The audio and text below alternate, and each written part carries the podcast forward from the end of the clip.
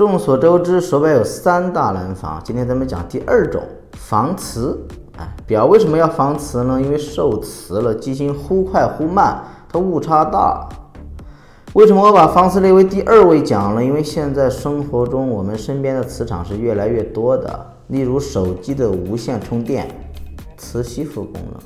手机的背面是有磁珠的嘛，就是一块拿在手上的磁铁。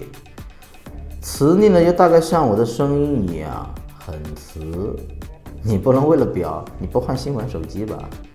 再加上现在体力劳动它占比变少，我个人认为手表的防磁比防震会更加的重要。但是现在机芯的防震反而越来越好了，防磁并没有大面积的更新换代。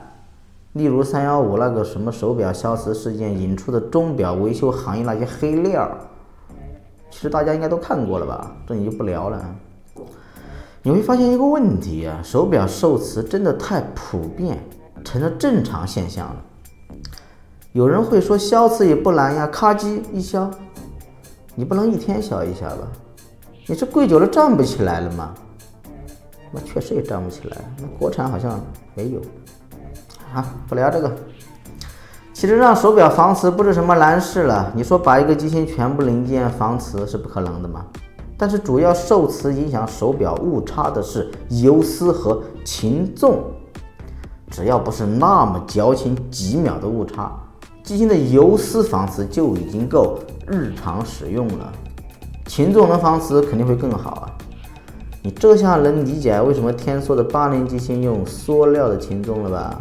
嗯，就这个原因。为什么不大面积的更新换代呢？是因为硅油丝很贵吗？其实是有点过于吹捧了。天梭最入门的利洛克嘛，它的八零机芯呢，ETA 三零七幺幺幺已经用了硅油丝，防磁的四千块的瑞士表而已，是表是四千，你知道吗？